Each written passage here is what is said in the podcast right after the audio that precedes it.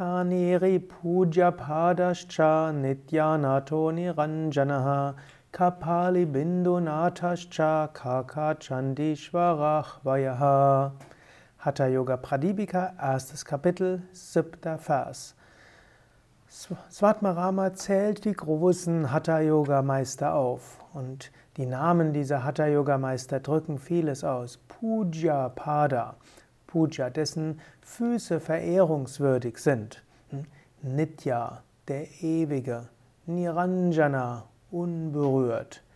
Kapali heißt Kapala heißt Schädel. Kapali heißt der, der jenseits des Schädels gegangen ist. Bindunata, der Meister über Bindu. Und Bindu hat viele verschiedene Bedeutungen. Meister über alles, Samen, Meister über alle, alles, was beginnt. Über einiges kannst du nachdenken. Puja Pada, es heißt hier, die Füße des Meisters sind verehrungswürdig. So steht es auch in einer der äh, Shlokas der Guru Stotra. Die, Meist, die Füße des Meisters können verehrt werden. Warum? Hm? Da gibt es verschiedene Gründe. Zum einen kannst du sagen, die Füße sind ja normalerweise etwas, was nicht so hm, beliebt ist auf dem Tisch zum Beispiel. Hm? Damit kann man sagen, das, was am niedrigsten vom Meister ist, ist auch noch verehrungswürdig. So kannst du sagen, der Meister ist so verehrungswürdig, dass sogar seine Füße verehrungswürdig sind.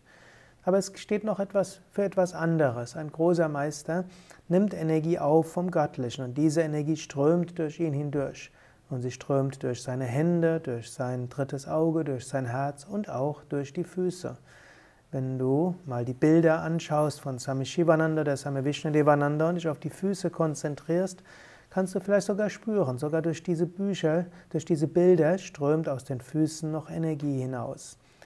So kannst du dich konzentrieren, wer auch immer dein Meister ist, kannst du dir mal vorstellen, die Füße des Meisters zu sehen und zu spüren und zu schauen, ist das auch für dich etwas, wo du merken kannst, da fließt Energie in dich hinein. Du kannst es auch im übertragenen Sinne sehen, denn du bist auch ein Meister, eine Meisterin im Werden. Auch du willst nach oben hin dich öffnen, Energie von oben bekommen und dann weitergeben. Das muss jetzt auch nicht nur durch die Füße sein. Du kannst sagen, wo auch immer ich bin, möge ich die Energie von oben aufnehmen, möge ich sie durch meine Augen, durch meine Hände, durch mein Herz weitergeben möge ich sie ausstrahlen. Jetzt nimm das einen Moment lang zum Anlass, dass du dich nach oben hin öffnest, dich ganz erfüllt fühlst und dann mit einem Lächeln die Energie überall hin schickst.